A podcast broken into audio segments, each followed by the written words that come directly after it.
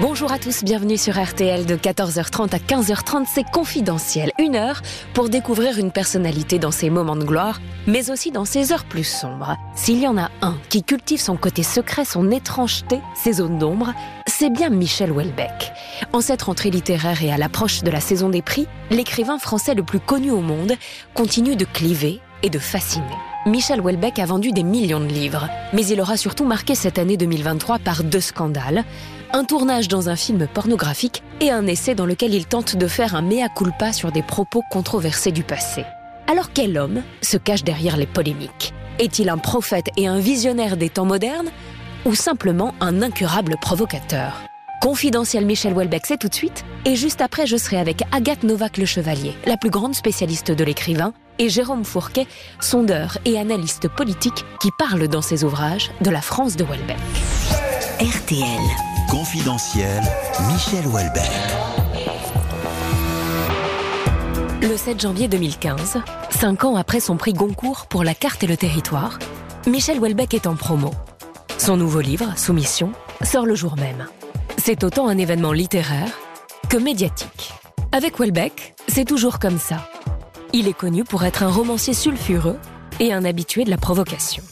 Misère sexuelle, clonage humain, islam, à chacune de ses publications, son lot de polémiques. Et la sortie de soumission ne fait pas exception à la règle, bien au contraire. Le livre n'est pas encore en librairie, mais le scandale est déjà là. Cette fois, dans son roman, l'écrivain imagine une France gouvernée par un président de la République issu d'un parti musulman. Welbeck y ajoute des scènes d'émeutes, et il décrit un pays au bord de la guerre civile. Dans le passé, l'écrivain avait déjà suscité la polémique avec des propos sur l'islam sur lesquels nous reviendrons. Quand Soumission paraît, toute la planète média parle donc à nouveau de Michel Houellebecq. Cette semaine-là de janvier 2015, le journal satirique Charlie Hebdo prend le parti de rire de la nouvelle œuvre de l'écrivain et fait sa une sur le mage Houellebecq. L'auteur y est caricaturé en devin, avec un chapeau de Merlin l'Enchanteur et son inséparable cigarette à la main. Depuis ses premiers livres, Michel Houellebecq traîne une réputation. Celle de provocateur, certes, mais pour certains, il est un génie, un devin. Il aurait par exemple prédit dans ses ouvrages les attentats de Bali en octobre 2002. Sortie de soumission, une de Charlie, nouvelle polémique. C'est donc dans ce contexte que la réalité va rattraper la fiction de la plus tragique des manières. Ce mercredi 7 janvier 2015, deux terroristes armés de Kalachnikov font irruption dans les locaux de Charlie Hebdo à Paris. Les deux djihadistes tuent 12 personnes, dont Bernard Maris, un ami proche de Michel Houellebecq. Il est sous le choc. Tout le pays est sous le choc. Les mots manquent pour décrire l'ampleur du drame. Carnage donc dans les locaux de Charlie Hebdo, 12 morts dont les plus grandes signatures de l'hebdo satirique, hein, je le rappelle, Charb, Volinsky, Cabu, Les trois terroristes qui ont ouvert le feu à l'arme de guerre sont toujours en fuite. Ils ont quitté les lieux en criant Nous avons vengé le prophète. Un dispositif d'une ampleur inédite est déployé pour les retrouver. Le plan Vigipirate a été relevé au niveau maximum dans toute l'île de France. Euh, François Hollande s'adressera aux Français, vous le disiez, ce soir à 20h depuis l'Elysée. La France euh, est aujourd'hui devant un choc. Un choc euh, qui est celui d'un attentat, car c'est un attentat terroriste. Michel Houellebecq est entré dans la vie des Français comme une traînée de poudre. Il a fait irruption sur la scène littéraire et médiatique au milieu des années 90. Chaque parution d'un de ses livres est un événement. L'écrivain intrigue, déroute. On pensait avoir tout vu et tout entendu avec Houellebecq, et pourtant, son dernier fait médiatique en date, un film pornographique néerlandais, un rôle qui était destiné à rester selon lui dans la sphère privée, sauf qu'une bande-annonce a été mise en ligne l'auteur dit avoir été piégé. En mai 2023, traumatisé par l'expérience, il y consacre un livre autobiographique, Quelques mois dans ma vie, dans lequel il règle ses comptes avec le vidéaste néerlandais. Mais pas que. L'ouvrage sonne aussi comme un mea culpa sur 30 ans de polémique. Au tout début, l'auteur y présente, à sa manière, ses excuses aux musulmans de France. Il prend même la peine de réécrire une interview donnée à Michel Onfray dans laquelle il avait affirmé, entre autres, que le souhait de la population française de souche, ce n'est pas que les musulmans s'assimilent, mais qu'ils cessent de les voler et de les agresser. Il se corrigera en disant que le problème n'est pas l'islam, mais la délinquance. Ce dernier livre Est-il un mea culpa aussi sincère qu'inattendu de la part de Welbeck ou une énième provocation? Dans sa vision alarmiste du monde, certains voient plutôt un visionnaire de notre temps. Alors Michel Welbeck, prophète ou provocateur? Véritable pop star des lettres ou juste un génie? Pour mieux comprendre le phénomène, retour d'abord sur un parcours atypique. Le mystère Welbeck commence très tôt. Déjà, l'écrivain entretient depuis toujours un flou autour de sa date de naissance. Il prétend être né le 26 février 1958 sur l'île de la Réunion, sauf que selon l'état civil, il aurait vu le jour deux ans plus tôt, en 1956. Pourquoi s'être rajeuni de deux ans? Serait-ce les prémices de la création du personnage Welbeck? Peut-être aussi la volonté de mettre son passé à distance. Une première partie d'existence où on le connaissait non pas sous le nom de Michel Welbeck, mais de Michel Thomas. Michel Thomas voit donc le jour à Saint-Pierre de la Réunion, loin de Paris et de la métropole. Sa mère, qui s'appelle Lucie, est médecin et militante communiste. Au travail, elle ne compte pas ses heures. Son père, René, rêve lui de devenir guide de haute montagne. Lucie et René sillonnent le monde, en couple, et ne s'occupent pas beaucoup du petit Michel. Quand il n'a que 5 mois, ses parents repartent pour une traversée de l'Afrique. Le bébé est confié à sa grand-mère paternelle, qui s'appelle Henriette Welbeck. Elle vit en banlieue parisienne, elle chérit son petit-fils comme si c'était son propre enfant. Elle occupera d'ailleurs toujours une place à part dans la vie de l'écrivain. En 1957, Michel a un an, ses parents sont séparés. Il est confié cette fois à sa grand-mère maternelle, qui vit à Alger. C'est là que l'écrivain passera une grande partie de son enfance. Un bonheur que les événements d'Algérie viendront interrompre fin 1961. Le petit Michel est alors rapatrié en métropole et de nouveau confié à Henriette.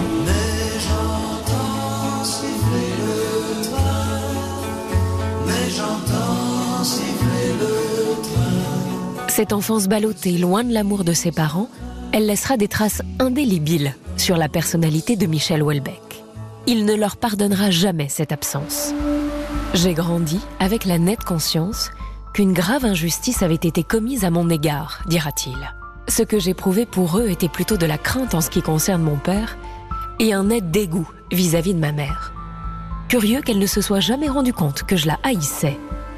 Il déclara même plus tard, bien avant son décès, que pour lui, sa mère était morte. Des propos qu'il a tenus publiquement et qui ancrent déjà Welbeck dans les sorties médiatiques provocantes. La mère de l'écrivain répondra dans un livre confession Mon fils, c'est un petit con. Qu'il aille se faire foutre, j'en ai rien à cirer. On dirait que la provocation, c'est une affaire de famille. Selon son père, le futur romancier est un surdoué mental, mais un sous-doué affectif. À l'école, Michel est premier partout. Pourtant, il hésite sur la suite de ses études. Il suit un copain en classe prépa et intègre l'agro, le prestigieux Institut national agronomique. Il est admissible à Normal Sup, mais il ne se rendra pas à l'oral. Pourquoi? Parce qu'il n'aime pas la géologie sur laquelle il doit être interrogé. Un premier ancrage dans l'étrangeté de son personnage. Avec sa longue parka verte, sa façon maniérée de fumer sa cigarette, Michel Thomas détonne à l'agro. Mai 68 est passé par là, ses camarades s'engagent à gauche, mais lui, il se tient à l'écart. Il préfère lire les philosophes allemands, Nietzsche et Schopenhauer, ou l'écrivain fantastique Lovecraft. C'est en s'amusant à réaliser des courts-métrages avec ses copains de promo que Michel Houellebecq a une révélation. Il commence à se passionner pour l'écriture de scénarios, le cadrage et la mise en scène. C'est cette expérience qui le mènera plus tard à passer deux ans sur les bancs de l'école de cinéma Louis Lumière. On est en 1978. Michel a 20 ou 22 ans. Il perd la seule personne qui semble avoir compté dans sa vie, Henriette Welbeck, sa grand-mère. Quand elle décède, il est effondré. Il parlera plus tard d'un événement traumatisant. J'étais de tempérament solitaire, ma grand-mère partie, j'étais condamné à l'autonomie, je n'avais plus de base arrière. Mais Michel fera aussi bientôt en sorte que ce nom, Welbeck, ne tombe plus jamais dans l'oubli.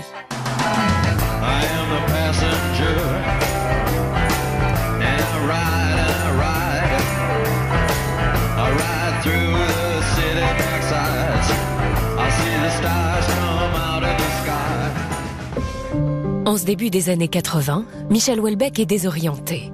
Sa grand-mère n'est plus là, il est diplômé et doit désormais affronter le monde du travail, la cruelle réalité. C'est une période de crise économique et de chômage record en France.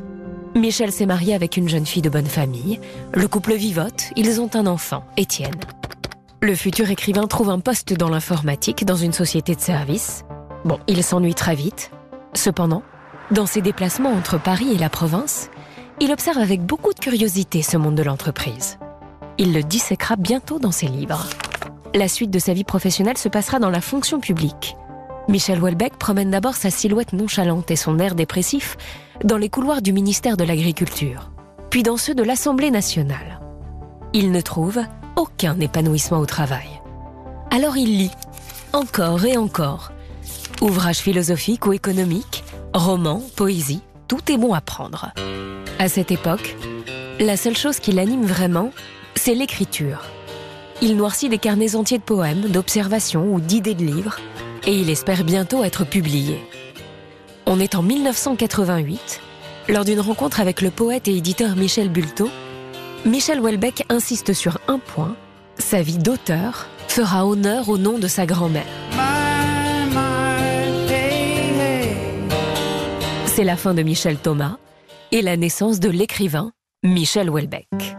Avec ses poèmes, Michel Houellebecq commence à se faire un nom dans le milieu germano-pratin. En 91, il a 35 ans et son premier recueil est publié, La poursuite du bonheur. Le succès en librairie est plutôt modeste. Suivront le livre de poésie Le sens du combat et une biographie de l'écrivain fantastique Lovecraft. Michel Houellebecq a déjà un premier roman dans les tiroirs à cette époque, mais il n'arrive pas à trouver un éditeur. C'est grâce à la ténacité de sa nouvelle compagne, Marie-Pierre Gauthier, sa précédente union s'est soldée par un divorce houleux, que l'écrivain va publier Extension du domaine de la lutte. La fortune est encore loin, Michel Houellebecq travaille toujours à l'Assemblée nationale, mais l'horizon se dégage. Le livre sort en 1994. Il plaît, notamment aux jeunes. Houellebecq met en scène un anti-héros dépressif. Il parle de l'âpreté du monde du travail ou encore de misère sexuelle. Ces thématiques, qu'il reprendra régulièrement dans les ouvrages suivants, ouvrent le débat sur l'écrivain provocateur. Il n'y a pas d'amour, pas vraiment pas assez. Nous vivons sans secours, nous mourrons délaissés. Avec extension du domaine de la lutte, Michel Houellebecq devient une valeur montante de la littérature française et il ne compte pas s'arrêter là. Bientôt, c'est l'écrivain visionnaire qui va faire parler de lui. Ainsi naît Michel Houellebecq, l'écrivain, et avec lui déjà le provocateur visionnaire. Dès 1998, l'auteur connaît son lot de scandales avec la parution des particules élémentaires. Le livre est appuyé par une partie de la presse qui commence à décrire Welbeck comme l'écrivain de son époque, un visionnaire qui vante les mérites du clonage humain et prédit la fin de l'humanité. L'univers n'est qu'un furtif arrangement de particules élémentaires, une figure de transition vers le chaos qui finira par l'emporter. La race humaine disparaîtra D'autres races apparaîtront et disparaîtront à leur tour. Tout disparaîtra. Mais c'est surtout par ses provocations que Welbeck suscite déjà la controverse. Les particules élémentaires mettent en scène Bruno et Michel, deux versions de lui-même. L'un est un écrivain raté, obsédé par le sexe et les musulmans, l'autre est un scientifique, au désir presque inexistant. Welbeck livre ici un récit quasi autobiographique. Il évoque notamment un lieu échangiste qu'il fréquente avec Marie-Pierre, sa femme, et où il la met en scène avec d'autres hommes. C'est le temps de l'amour, le temps des copains et de l'aventure. Michel Houellebecq, le provocateur, sait ce qu'il fait. N'hésite pas à s'inviter dans ses romans. A-t-il déjà besoin d'exister à tout prix? Jusqu'à la provocation, à la phrase de trop? Les particules élémentaires est un succès en librairie, de quoi rêver même d'un Goncourt, mais pour ça, il faudra attendre encore un peu. L'écrivain s'installe à cette période en Irlande. Il ne cache pas que c'est pour des raisons fiscales. Il n'est déjà plus à une polémique près. En deux romans seulement, il s'est posé comme LA figure centrale des lettres. Les médias parlent de l'écrivain de sa génération, le prophète du millénaire qui s'ouvre, surtout que la réalité ne va pas tarder à le rattraper. On est le 11 septembre 2001. Michel Houellebecq est dans la tourmente. Avec son nouveau livre, Plateforme, qui vient de sortir, l'écrivain fait les gros titres. On lui reproche de faire la promotion du tourisme sexuel et l'apologie de la pédophilie. En plus, son héros éprouve une nouvelle fois une détestation des musulmans.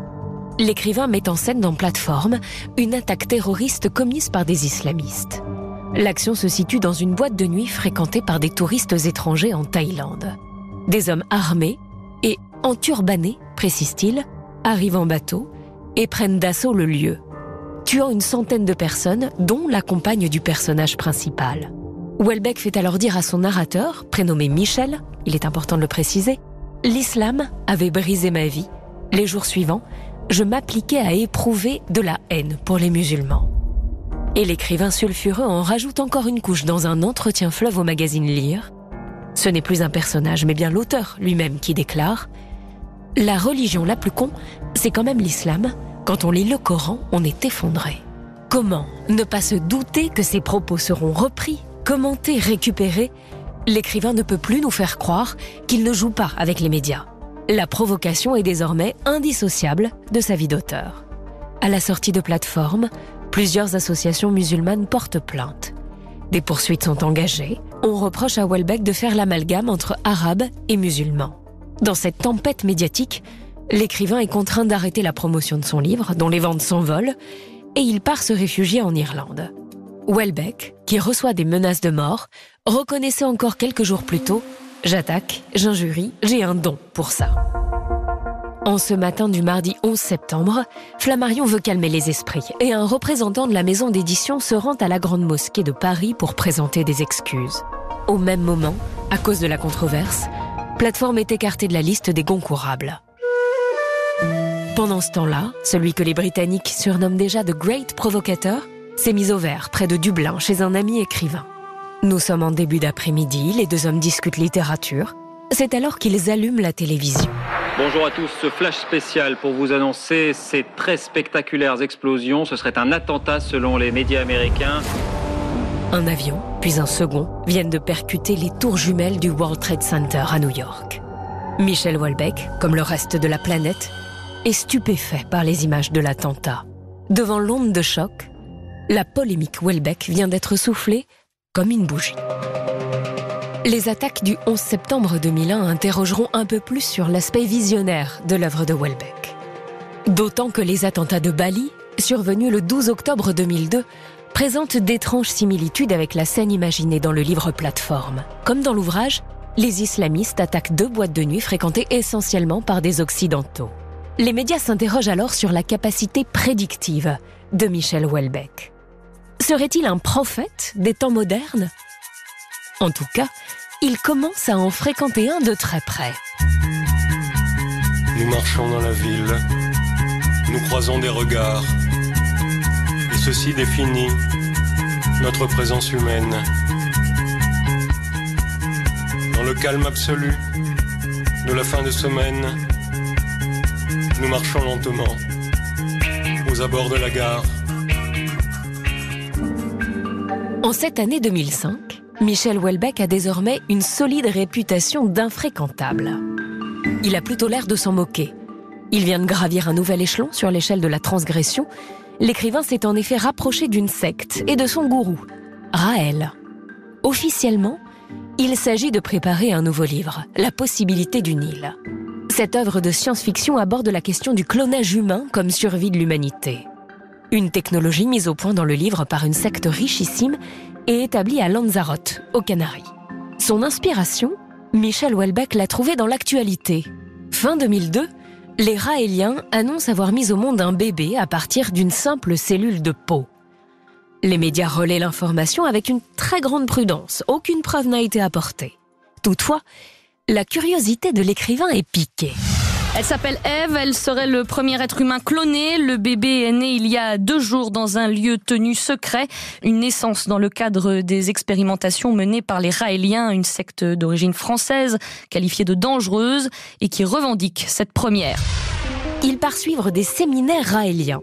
La secte, pourtant très méfiante des journalistes, voilà l'occasion de faire une bonne opération de communication. Une grande cérémonie est organisée fin 2003 en Suisse. Michel Houellebecq doit prendre la parole. Quand il arrive, on entend des cris de joie dans le public. Michel Houellebecq et Raël se tombent dans les bras. Cette nouvelle provocation devrait, selon la méthode Houellebecq, servir à elle seule la promotion de son nouveau livre. Alors quand la possibilité du Nil sort en 2005, pour une fois, l'écrivain fait dans le feutré. Son éditeur veut éviter les polémiques. Mais les ventes sont loin d'être au rendez-vous. Le bouche à oreille et les critiques sont très mauvaises. La possibilité du Nil, que l'auteur considère comme son plus grand livre, échoue à convaincre les lecteurs. Le Goncourt lui échappe une nouvelle fois. Welbeck en est très affecté. Surtout qu'il a prévu d'adapter lui-même le livre sur grand écran. Il veut enfin assouvir son rêve de devenir cinéaste. Sorti en salle en 2008, le film La possibilité du Nil sera là encore un bide monumental. Michel Houellebecq, provocateur, Michel Houellebecq, prophète de la littérature, la formule s'est-elle essoufflée? Son heure est-elle révolue? L'écrivain le sait, s'il veut revenir sur la scène médiatique et surtout obtenir ce fameux concours dont il rêve, il va devoir rentrer dans le rang. Ce qu'il fait incontestablement avec son prochain ouvrage.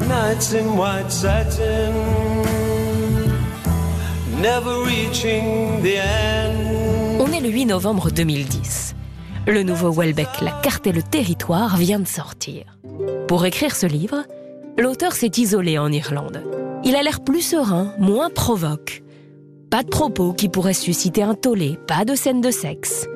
À la place, le lecteur a droit à une réflexion sur l'art et sur la place de l'artiste dans le monde. Trié sur le volet, les premiers lecteurs évoquent un texte plus sage et plein d'autodérision. L'écrivain se range, mais suit tout de même certains de ses codes. Encore une fois, dans ce livre, il se met lui-même en scène. Le personnage, Michel Houellebecq, pose un regard aiguisé sur le déclin du monde occidental. Les critiques parlent déjà d'un grand livre. Il faut dire que Michel Houellebecq a tout fait pour obtenir ce Goncourt, qui lui a déjà échappé à trois reprises. Une année, il était même tellement persuadé de l'obtenir qu'il faisait le pied de grue devant chez Drouan, le restaurant où se réunissent les jurés, avant même le résultat. Cette fois, c'est fébrile et cigarette sur cigarette qu'il passe cette matinée du 8 novembre dans son appartement du 13e arrondissement de Paris. Cette année, exception à la règle, sans polémique, le livre se vend déjà très bien. Les planètes sont alignées. Chez Drouin, la délibération est rapide. Face à lui, c'est Virginie Despentes et son apocalypse bébé qui concourent. Elle ne recueille que deux voix. Quand Michel Houellebecq arrive chez Drouin pour recevoir son prix, il y a foule. Tous les médias sont là. L'écrivain, entouré d'une nuée de journalistes, la joue blasée. En fait, il est surtout très soulagé. Dix ans qu'il attendait ça. Cette fois, Michel Houellebecq a reçu le plus prestigieux des prix, le prix Goncourt. Oui, et le dropi des lettres françaises, à la manière du célèbre chien de Tex Avery, exprime tout en retenue son bonheur. Vous savez, I am happy. C'est un moment heureux de ma vie, ouais. si, si. Bah si, c'est, je sais pas, c'est, c'est, une victoire, tout le monde est content autour de moi. Flammarion baigne dans le bonheur, là, tous les étages, il y a du bonheur. Donc je suis heureux aussi. Voilà une bonne chose de faite, dira-t-il. L'écrivain qui a bousculé la littérature française à grands coups de provocation va pouvoir reprendre son jeu avec les médias. Et d'ailleurs, sur le fait d'être un provocateur ou un prophète, Michel Houellebecq, il en pense quoi? En 2005, l'écrivain tentait cette réponse. Un vrai provocateur est quelqu'un qui ne pense pas ce qu'il dit. Il le fait juste pour choquer. Moi, j'essaie de dire ce que je pense. Michel Houellebecq aurait donc des convictions sur l'existence, sur la science ou sur la religion. Mais ces convictions sont-elles trop en avance sur leur temps? En 2015, année de la publication de Soumission, il déclarait encore Si je regarde mes livres, je dirais que je constate et puis après je fais des projections qui ne sont pas des prophéties. Le 24 mai 2023, Michel Houellebecq publie un récit de 103 pages qui ne ressemble en rien à tout ce qu'il a produit jusqu'alors. Officiellement, l'idée est d'éclaircir les zones d'ombre d'une expérience qu'il décrit comme une trahison. Petit rappel, en 2022, Michel Houellebecq répond à la proposition d'un cinéaste néerlandais de filmer ses ébats avec sa compagne et d'autres jeunes femmes.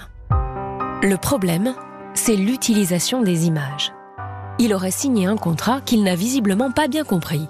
Il tente de faire interdire la diffusion par la justice, mais une bande-annonce est mise en ligne, le mal est fait. Comment Michel Houellebecq, le provocateur, le génie visionnaire, a-t-il pu être aussi imprudent? Dans ce petit livre, Quelques mois dans ma vie, on trouve aussi un mea culpa sur sa conversation sur la fin de l'Occident avec Michel Onfray. Conversation marquée par des sorties violentes sur les musulmans de la part de Houellebecq.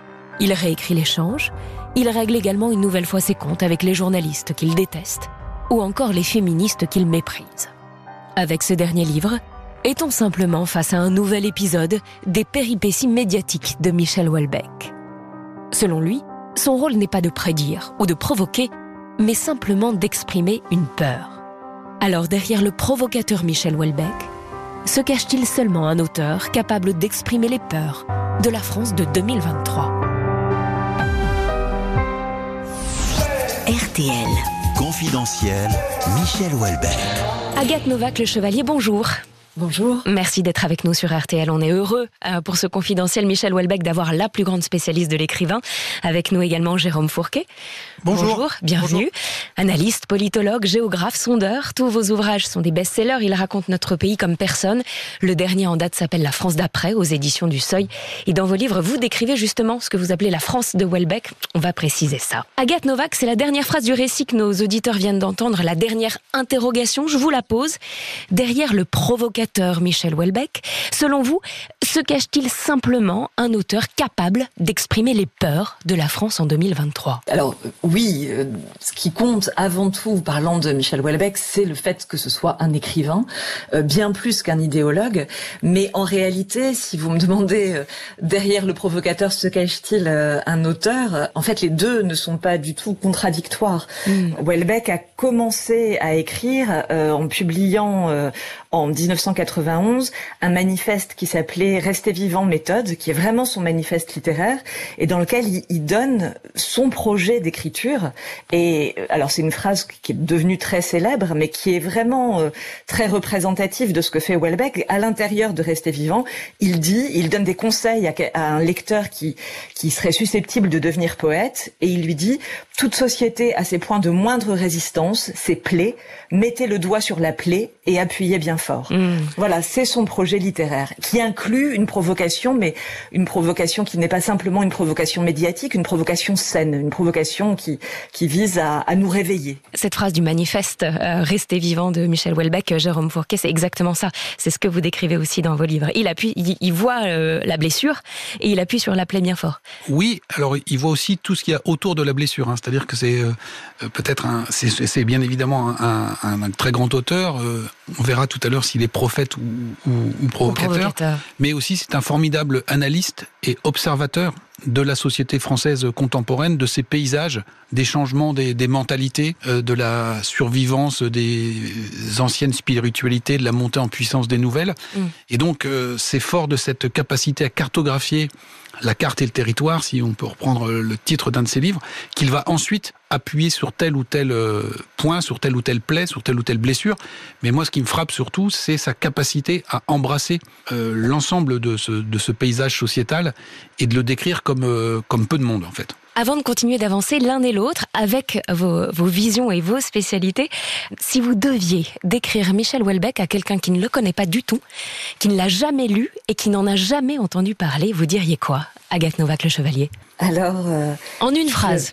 Ah, est-ce que vous m'en donnez deux? Allez, deux, je vous l'accorde. je dirais, je dirais, je crois que c'est un romancier d'abord qui a véritablement rompu avec euh, l'idée qui a prévalu euh, pendant tout un moment euh, que la littérature parlait d'elle-même. C'est ce que disait Jérôme Fourquet, c'est-à-dire que c'est un romancier qui a décidé qu'au contraire la littérature devait renouer avec la description du monde contemporain et le sonder véritablement dans, dans toute sa spécificité. Mais je crois qu'on ne comprend pas Welbeck si on oublie que avant ce romancier, il y a eu un poète et hmm. qu'il a commencé comme poète que c'est une sorte euh, aussi de romantique perdu dans notre monde ultralibéral du début du XXIe siècle, et qu'il est d'autant plus impitoyable par rapport à ce monde-là qu'il a en lui le souvenir d'un idéal et d'une communauté humaine dont il pense que nous l'avons aujourd'hui perdu. Un romantique perdu dans notre monde, j'aime bien. Jérôme Fourquet, si vous deviez euh, décrire Welbeck à quelqu'un qui ne le connaît pas du tout en une phrase On dirait un, un très grand auteur qui euh, s'attache à décrire avec une grande minutie le, la société contemporaine et euh, le tout sur une tonalité un peu euh, nostalgique ou pessimiste et souvent euh, assez grinçante du coup de capacité aussi à prendre une distance Hmm. et euh, à, à mettre tout ça en scène et euh, à tirer du comment dire un petit rictus ou un petit sourire au lecteur euh, avec ses, ses descriptions. On dit souvent d'ailleurs que Welbeck est aussi très drôle dans ses ouvrages. J'aimerais vous faire réagir tous les deux sur cette phrase étonnante que l'écrivain a dite lors d'une interview. Il explique que quand il a commencé à avoir du succès, à gagner de l'argent, il a perdu le contact avec cette France d'où il vient, donc une France plus simple, avec moins de moyens, et que pour un écrivain comme lui, c'était une faute professionnelle. Qu'est-ce que vous en pensez, Agathe Novak? Alors, je, je- j'aime beaucoup cette phrase-là. Faute professionnelle, c'est étonnant. Oui, c'est ça, c'est ça. C'est la, question de la faute professionnelle qui est très importante. Et du point de vue d'une littéraire comme moi, c'est d'autant plus important. Ça veut dire que euh, pour Welbeck, il y a une éthique, il y a une probité de l'écrivain qui se doit de connaître ce qu'il décrit, ce qui le place dans toute la lignée des écrivains réalistes, et qui doit aussi ne jamais en effet oublier ses origines. Et Welbeck vient d'une famille euh, qui a des origines vraiment populaires. Mais si je peux juste ajouter ça, euh, euh, il faut se souvenir que cette phrase-là, il la prononce alors qu'il est euh, dans un journal télévisé, le journal de David Pujadas, et il dit pour, pour cette raison-là, mon prochain roman, ce sera sans doute sur les ultra riches. Et en réalité, qu'est-ce qui va se passer? Quelques années après, il va publier Sérotonine. Rien à voir avec les ultra riches, mais au contraire une euh, mise. Non seulement il revient sur la terre de ses origines parce qu'il avait des, des ancêtres qui étaient euh, euh, paysans dans la Manche, mais en plus il va évoquer le malaise profond des agriculteurs français. Donc en fait, je crois que euh, la perte de contact chez lui, ça tient plus de la hantise que de la réalité, et son intérêt de romancier le porte du côté de cette France-là, de cette France populaire avant tout. Jérôme Fourquet. Et donc il, euh, il s'est astreint à cette euh, éthique professionnelle euh, et il a donc renoué euh, très rapidement avec le, terrain, si je puis dire, si on parlait comme les, sociologues ou, les, ou les reporters. Et si on, poursuit sur Sérotonine, euh, ce livre sort en janvier 2019, donc il a été écrit avant et en novembre 2018, c'était la, le soulèvement des Gilets jaunes. Les premiers, les premiers ronds-points. Et les premiers ronds-points. Et dans Sérotonine, on a, euh, alors c'est pas des, des ouvriers de la logistique, mais c'est des, des paysans et, et d'autres habitants de ces territoires ruraux euh, qui euh, se livrent à un affrontement avec les forces de l'ordre euh, en enflammant une barricade sur une autoroute. Et donc ça ressemble quand même assez furieusement à ce qui s'est passé à ce moment-là. Et donc, euh, on voit bien que l'éthique professionnelle de Welbeck lui avait quand même permis de recoller sacrément au terrain pour euh, pouvoir décrire euh, avant tout le monde ce grand mouvement. Est-ce qu'il peut aussi expliquer qu'on parle de, de justement ce Welbeck prophétique? Oui, oui. Alors en- ensuite, euh, on, on a ce qui s'est passé avec le, le livre Soumission, Mm. hein, qui dans la, la- la parution va se télescoper avec les, les attentats, Les attentats de janvier de, 2015. de jan- janvier 2015. Mais donc cette capacité à décrire le réel, tout en étant aussi peut-être euh, en retrait par rapport à un, à un analyste ou à un, un journaliste, parce qu'il prend le temps d'écrire ses livres, eh bien, lui donne sans doute euh, aussi une capacité euh, d'anticipation, ou comme on dirait dans notre jargon, à poursuivre ou à prolonger les courbes. Hmm. Et là où des analystes se, se cantonneraient à une description du réel, comme il est aussi romancier, il pousse le bouchon plus loin et il a euh, cette capacité de euh, voir certaines fulgurances qui euh, bah, parfois se télescopent avec le, le réel. Alors Welbeck, c'était l'écrivain star des Inrocks au départ. Aujourd'hui, c'est plutôt celui de valeurs actuelles. Comment c'est possible, Jérôme Fourquet? Alors, on- Est-ce que ça explique une droitisation de la France? Peut-être d'un certain point de vue, mais on, on a parlé tout à l'heure de nostalgie, de sentiment d'un- pays qui ne serait plus euh, véritablement celui qu'il a été. Et donc cette tonalité ou cette euh, teinte qui euh, émane de ces romans, de ces livres, parle sans doute plus à une, euh, une partie de l'échiquier politique qu'à une autre.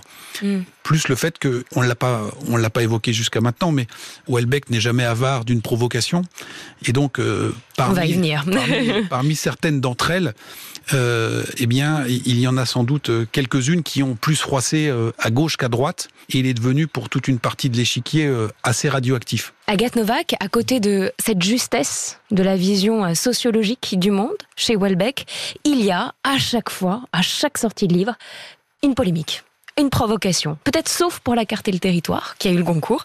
Mais est-ce qu'il y a justement cette une vraie stratégie de la provoque chez Welbeck? Il a besoin de ça. Il a besoin de faire parler à chacun de ses, à chacune de ses publications. Je, je pense pas que ça relève véritablement, enfin, du- d'une stratégie, en tout cas mercantile. Bon, je, je, crois pas que ça vienne de ça chez lui. En revanche, il pense que la littérature, ça sert à ça. Ça sert à aller appuyer sur les plaies et à, à montrer euh, les envers du monde contemporain. C'est une sorte de projet balsacien hein, au départ. Il y a vraiment quelque chose qui qui relève de cette même tradition littéraire là.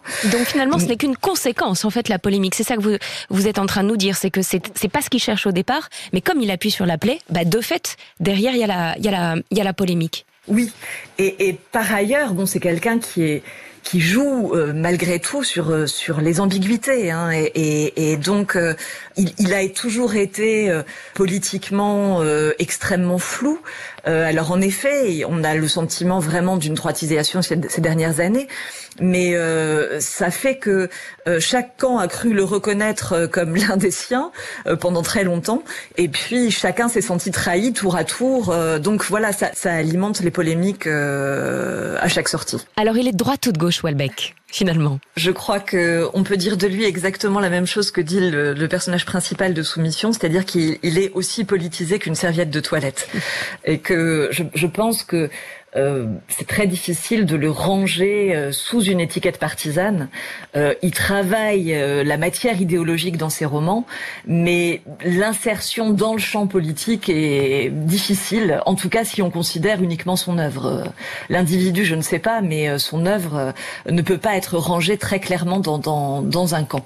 Jérôme Fourquet Oui, oui, c'est assez, euh, assez difficile. Et moi, je, retiens euh, aussi sa capacité, encore une fois, d'anticipation et de euh, jeter des pavés dans la mare sur des, des sujets qui, assez rapidement après, vont faire débat. Et donc, si on prend le, le dernier livre Anéantir, il y a quand même toute la question de la fin de vie, de l'euthanasie.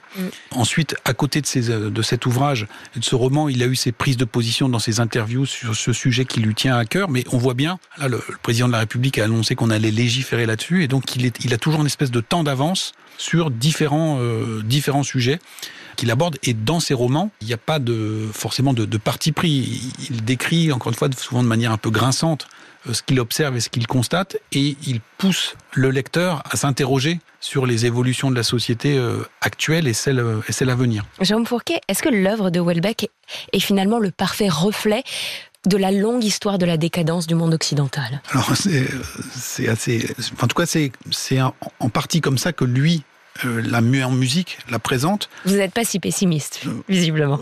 Non non non, j'ai- j'essaie de, de, de- de-. J'essaie de ne pas l'être, je me soigne. Euh, et euh, Madame Novak parlait de la, la tradition balsacienne, donc c'est c'est ça que je, je retiens. Et si on devait faire un parallèle, euh, moi qui, me vient à l'idée avec euh, une autre forme de d'expression euh, artistique, en l'occurrence le cinéma, je comparerais son son œuvre à celle de Denis Arcan. Euh, qui a parlé du, des films avec le déclin de, le déclin de l'Empire américain, euh, l'Empire et les nouveaux barbares. Donc là, il y a, bien cette, thématique du déclin. Et moi, je, vois et je ressens pas mal de, de résonance entre ces des œuvres qui, qui décrivent de manière un peu désabusée. Alors, est-ce que c'est décliniste? Je dirais plutôt désabusé euh, la société occidentale contemporaine. Il y a quelque chose qu'il est important de mentionner avec Welbeck, je crois, c'est quand même de rappeler qu'il est l'écrivain français le plus connu au monde. Quand on parle euh, dans le monde d'un écrivain, s'il faut citer un écrivain français, on cite Welbeck. Il est traduit dans des dizaines de langues, il cartonne, entre autres aux Pays-Bas, en Allemagne, en Norvège. Et ce qui est très étonnant, c'est que le reste du monde n'a pas du tout la même vision de Welbeck que les Français. Comment on l'explique ça, Agathe Novak le Chevalier? En fait, le monde voit plutôt en Welbeck un, un écrivain euh, comique et visionnaire, et nous, quand même, c'est assez clivé. C'est ça. Mais c'est parce que justement, euh, il est arrivé directement comme un écrivain clivant. C'est-à-dire que le premier très très grand succès de, de Welbeck en France, c'est les particules élémentaires. Et quand les particules élémentaires sortent en 98, ça donne lieu immédiatement à la première grande affaire Welbeck qui va avoir une résonance médiatique pendant plus d'un an. hein. Ça va durer pendant plus d'un an. On va parler de Welbeck, on va s'écharper sur le sur le nom de Welbeck, sur le roman, etc. Et, et cette affaire-là, elle avait des enjeux à la fois littéraires et idéologiques, et elle a marqué euh, Welbeck directement co- comme un écrivain euh, euh, qui, qui non seulement venait déranger tout le milieu littéraire tel qu'il fonctionnait relativement tranquillement en ronronnant depuis euh, plusieurs, bien des années, et puis comme celui qui venait déranger justement les lignes idéologiques. Dès les particules élémentaires, c'est comme euh, s'il avait été tatoué, quoi, en fait. oui, d'une certaine manière, oui, oui, il a, il a, il est arrivé et, et il a immédiatement divisé le pays, ce qui fait que Welbeck n'a pas pu être considéré de l'intérieur comme une figure, la figure si traditionnelle de la littérature française, la figure du grand écrivain national. Il était tellement clivant que il ne pouvait pas apparaître de cette manière-là.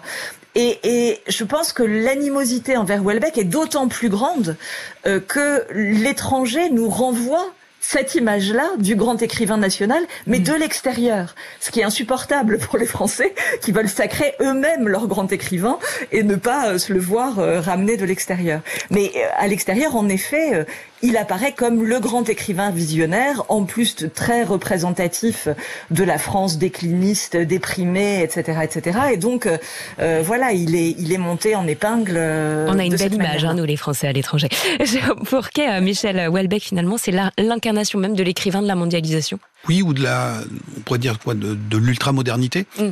Et euh, pour rebondir sur ce qui vient d'être dit, il y a une espèce de, de paradoxe aussi, parce que Welbeck nous décrit comme quelque part une petite province euh, de- du grand empire occidental euh, sur le déclin, alors même qu'il montre que la France est capable de poursuivre un rayonnement mondial à travers la littérature comme notre... Il est les deux. Il est, les- voilà, donc nous, il nous présente comme étant complètement en bout de cycle et en, en fin de parcours collectivement, alors que, que lui-même, par le succès littéraire qui est le sien, et la littérature en France, ça compte encore, eh bien, euh, maintient euh, haut la flamme de cette euh, grande histoire française, en fait. Agathe Novak, dans vos conférences, on vous a déjà fait la remarque euh, que le grand spécialiste de Michel Houellebecq en France, finalement, c'est une femme, c'est vous.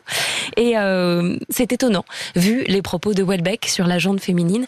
Euh, ça vous agace ou ça vous fait sourire? Ça me fait sourire parce que, ça, enfin, en réalité, ça n'a rien à voir. J'ai participé il y a quelques années à un colloque euh, américain qui portait sur Welbeck, qui est encore une preuve de, de son rayonnement international, et où euh, j'ai une collègue britannique qui a qui, qui a fait tout son exposé en disant que on ne pouvait pas être une femme et continuer à, à étudier Welbeck. En réalité, euh, c'est tout à fait faux, bien sûr. Et, et par ailleurs, enfin, on sait bien euh, évidemment quel est le, le peu de sympathie que Welbeck a pour le féminisme et les féministes, mais euh, on ne peut pas, à mon avis, dire que Welbeck est misogyne. Au contraire, euh, euh, il y a quelque chose d'une valorisation. Enfin, les femmes dans ces romans valent toujours bien mieux que les personnages masculins. Mais alors c'est difficile Donc, quand même. Je, je me permets de, de rebondir. C'est difficile, j'imagine, pour certaines femmes d'entendre ça, parce que Welbeck, c'est quand même aussi l'homme qui dit que la femme est un objet sexuel qui doit qui doit répondre au désir masculin. Enfin, c'est la façon dont il parle de sa mère, c'est c'est absolument catastrophique. Enfin, il y a quand même des propos qui peuvent, il faut l'entendre, heurter beaucoup de femmes hein, chez Welbeck. En fait, les propos qui sont tenus dans les romans sont tenus par des personnages euh, romanesques. Et quand il y a des propos misogynes dans les romans, c'est toujours le fait des personnages masculins. Et ces personnages-là, euh, on comprend très vite en lisant Welbeck pourquoi ils tiennent ce type de propos. C'est toujours des personnages qui sont frustrés sexuellement. Et, et qui, dont les propos misogynes, si on les regarde avec un petit peu de distance, si on accepte de les regarder encore avec un peu de distance, deviennent drôles parce qu'ils sont issus d'hommes qui, qui souffrent et qui font sortir leur hargne euh, contre contre les femmes parce que justement euh, euh, ils n'arrivent pas à ce qu'ils veulent. Mais euh, en réalité, si on regarde un petit peu ce qui se passe dans le roman Welbeckien euh, et ce que dit plutôt le narrateur, euh, le narrateur dit que euh, les, les, les, les, femmes sont toujours celles qui, euh, les seules qui sont encore dans le monde actuel capables d'amour, capables de générosité, capables d'agir, alors que les personnages euh, masculins sont toujours passifs. Donc il y a quelque chose qui, au contraire, dit que les femmes sont les seuls points positifs dans, dans un monde absolument gris et terne. Alors, on peut dire que la femme euh, généreuse qui donne, euh, etc., c'est pas très féministe comme point de vue, c'est certain, mais on peut pas dire que c'est une vision misogyne en tout cas. J'aimerais revenir sur son dernier livre, Quelques mois dans ma vie. Il est sorti en mai 2023 et franchement, il détonne hein, par rapport au reste de son œuvre. Il revient notamment sur des propos qu'il a tenus euh, sur les musulmans dans un entretien, un très grand entretien avec Michel Onfray. C'est un vrai mea culpa et sincère mea culpa qui fait là, vous pensez à Agathe Novak? Alors ça, je, je crois que euh, Welbeck ne peut pas ne pas être sincère. Ça fait partie de son de, de son être. Enfin, il, il, dit toujours ce qu'il pense. Euh, des fois, c'est fracassant, mais mais en tout cas, il a une espèce d'honnêteté chevillée au corps et ça fait partie à la fois de son être et de son éthos de romancier aussi. Euh, pour quelques mois dans la vie, en effet, c'est extrêmement déstabilisant parce que euh, Welbeck notamment a toujours euh, a toujours dit que l'exercice autobiographique ne l'intéressait absolument pas, mm. que le fait de parler de son petit moi euh, ne, ne l'intéressait pas. Là, on a vraiment l'impression que c'est un livre. Alors, il en parle lui-même dedans. Hein, il dit j'espère que ce livre va me servir d'exorcisme. Et c'est en effet un livre d'exorcisme. On a l'impression que c'est un livre écrit dans la rage, dans la rage et dans l'humiliation, qui renoue justement un peu avec euh, avec ce, le manifeste littéraire dont je vous parlais, Rester vivant, qui, qui avait donc avec l'idée d'une littérature salvatrice. Il euh, il s'en sort, il se sort du, du marasme avec ce livre-là, et à un moment où il comprend que, que sa célébrité est en train de se retourner contre lui. Jérôme Fourquet, est-ce que ce dernier livre de Michel Houellebecq, c'est pas un peu euh, le, la preuve même que lui-même n'a plus trop de repères dans ce nouveau monde? Il revient sur 30 ans de polémique, 30 ans de propos, euh, il change d'avis. Est-ce qu'il n'est pas l'incarnation même du français de 2023 Alors Peut-être en partie, mais alors là, pour le coup, euh, on disait tout à l'heure euh, la hantise qui était la sienne de, de, sortir de sa condition, etc. Et euh, comme l'a dit Agathe Novak, on, on, peut aussi voir dans ce livre quelque part une espèce de, de, mise au point euh, salvatrice et nécessaire de la part d'un individu dont l'image médiatique et institutionnelle mm. l'avait complètement dévoré et qu'il s'était quelque part peut-être un peu perdu en route on le voit dans le ce qui a donné le, qui a fait l'office de détonateur, hein, ce grand entretien en disant qu'il l'avait pas relu, qu'il s'était peut-être euh, laissé aller. Mm. Et on, on, je leur précise hein, pour nos auditeurs, enfin ce qui a beaucoup fait polémique, c'est notamment ses propos sur les musulmans où, où, je raccourcis un peu, mais où il dit que les musulmans euh, volent et agressent. Euh, enfin, il fait un énorme amalgame en fait. Et donc finalement, dans, dans le livre quelques mois dans, la, dans ma vie, il revient sur ses propos en disant que le problème n'est pas les musulmans ou l'islam, mais la la délinquance. Voilà. Et, et donc, on, on, voit bien que le, le, déclencheur de ce livre, ou le, toute la jeunesse de ce livre, est quand même euh, très différent de ce, que, ce qui a prévalu jusqu'à présent, et qu'on était un peu dans un, un livre de, de, mise au point de, et de, de réaction, alors à la fois vis-à-vis -vis du public, mais peut-être aussi vis-à-vis -vis de lui-même. Mmh en disant que cette euh, gigantesque aura qu'il avait acquise et la, la, la, surface médiatique qui avait été la sienne lui avait peut-être à un moment euh, fait euh, perdre perdre lui-même pied. euh, voilà lui-même pied exactement. Sur, sur, sur, ses propos sur voilà. sa vision euh, du monde. Et ce livre a été aussi l'occasion pour lui de régler euh, ses comptes et d'exorciser un moment qui a été assez traumatisant dans sa vie. C'est cette euh, histoire de, de porno avec un vidéaste néerlandais qui devait rester dans la sphère privée. Finalement une bande annonce a été mise en ligne. Bon visiblement il, a signé un contrat euh, qu'il n'a pas vraiment bien compris ou pas vraiment bien lu. On sait pas trop mais le résultat c'est qu'il s'est fait avoir et on se dit quand même, c'est un être extrêmement intelligent. Michel Houellebecq, comment euh, Agathe Novak, euh, il a fait pour se faire avoir, pour être aussi imprudent? Alors là, vraiment, je ne sais pas. Je ne sais pas. Euh, euh... Donc il reste des zones d'ombre euh, sur Michel Houellebecq, aussi pour vous, euh, visiblement, Agathe Novak. Ah, de toute façon, oui, mais c'est ça qui le rend intéressant aussi. Mmh.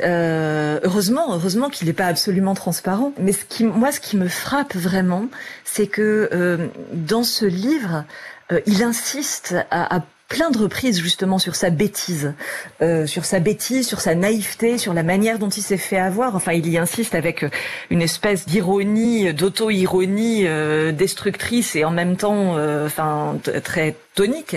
Mais euh, enfin, moi, ce que je trouve étonnant, c'est euh, la manière dont le personnage qu'il assume finalement dans quelques mois dans ma vie, euh, la manière dont ce personnage-là euh, retentit avec les rôles que lui-même joue au cinéma. Où il joue toujours, dès qu'il est acteur dans des films, et il est de plus en plus souvent acteur au cinéma, il joue toujours cette espèce de personnage de, de un peu de clown blanc, de, de, de personnage apathique, distrait, euh, maladroit, euh, etc. Et on, on a l'impression que euh, vraiment, à ce moment-là, dans quelques mois dans ma vie, euh, les deux personnages se confondent et que euh, la réalité et le, et le, et le personnage fictionnel qu'il ne cesse d'incarner, à la fois des fois dans ses livres et puis comme acteur, fini- finissent par se rejoindre et se confondre se véritablement. confondre.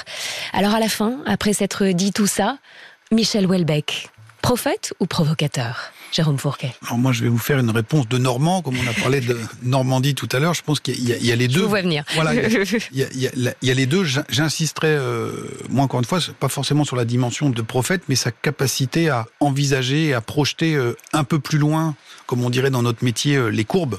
Euh, Et euh, donc avoir cette capacité un peu anticipatrice qui est assez stupéfiante. Agathe Novak, Houellebecq, prophète ou provocateur? Ce que je retiens, c'est que de toute façon, tous ces romans procèdent toujours d'une forme d'anticipation à court terme.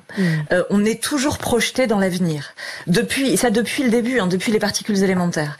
Et donc, euh, il y a ce travail chez lui, comme si en fait notre monde actuel allait tellement vite que pour pouvoir en rendre la vérité, la vérité de notre présent, de notre actualité, il fallait toujours avoir un temps d'avance. Il fallait toujours se situer déjà un peu en avant vers l'avenir. Et c'est vrai littérairement, mais c'est vrai aussi, je pense, dans sa vision du monde. Et je pense que euh, ça, ça travaille ensemble tout ça, et c'est ça qui lui donne cette capacité à, à, à avoir encore une fois ce temps d'avance par rapport à, à ce qui peut se passer et qui nous fait évidemment nous après parler de prophétie. D'un mot, est-ce que vous savez s'il vous a lu l'un et l'autre Jérôme Fourquet Moi, j'ai aucune idée. Aucune idée Agathe Novak Alors moi je sais que oui, Euh, je, je sais que oui. euh, euh, après voilà, je, Il vous a fait un retour Oui, oui, oui, oui. Mais je, je, je sais qu'il que, que, que de manière globale, il, il est plutôt d'accord avec ce que j'écris sur lui, donc je en suis ravie. Mais bon, voilà. Merci, merci beaucoup à tous les deux d'avoir été avec nous sur RTL pour euh, ce confidentiel. Michel Houellebecq, Agathe Novak, je rappelle euh, vos ouvrages, L'art de la consolation ou encore Misère de l'homme sans Dieu chez Flammarion et Jérôme Fourquet, La France d'après.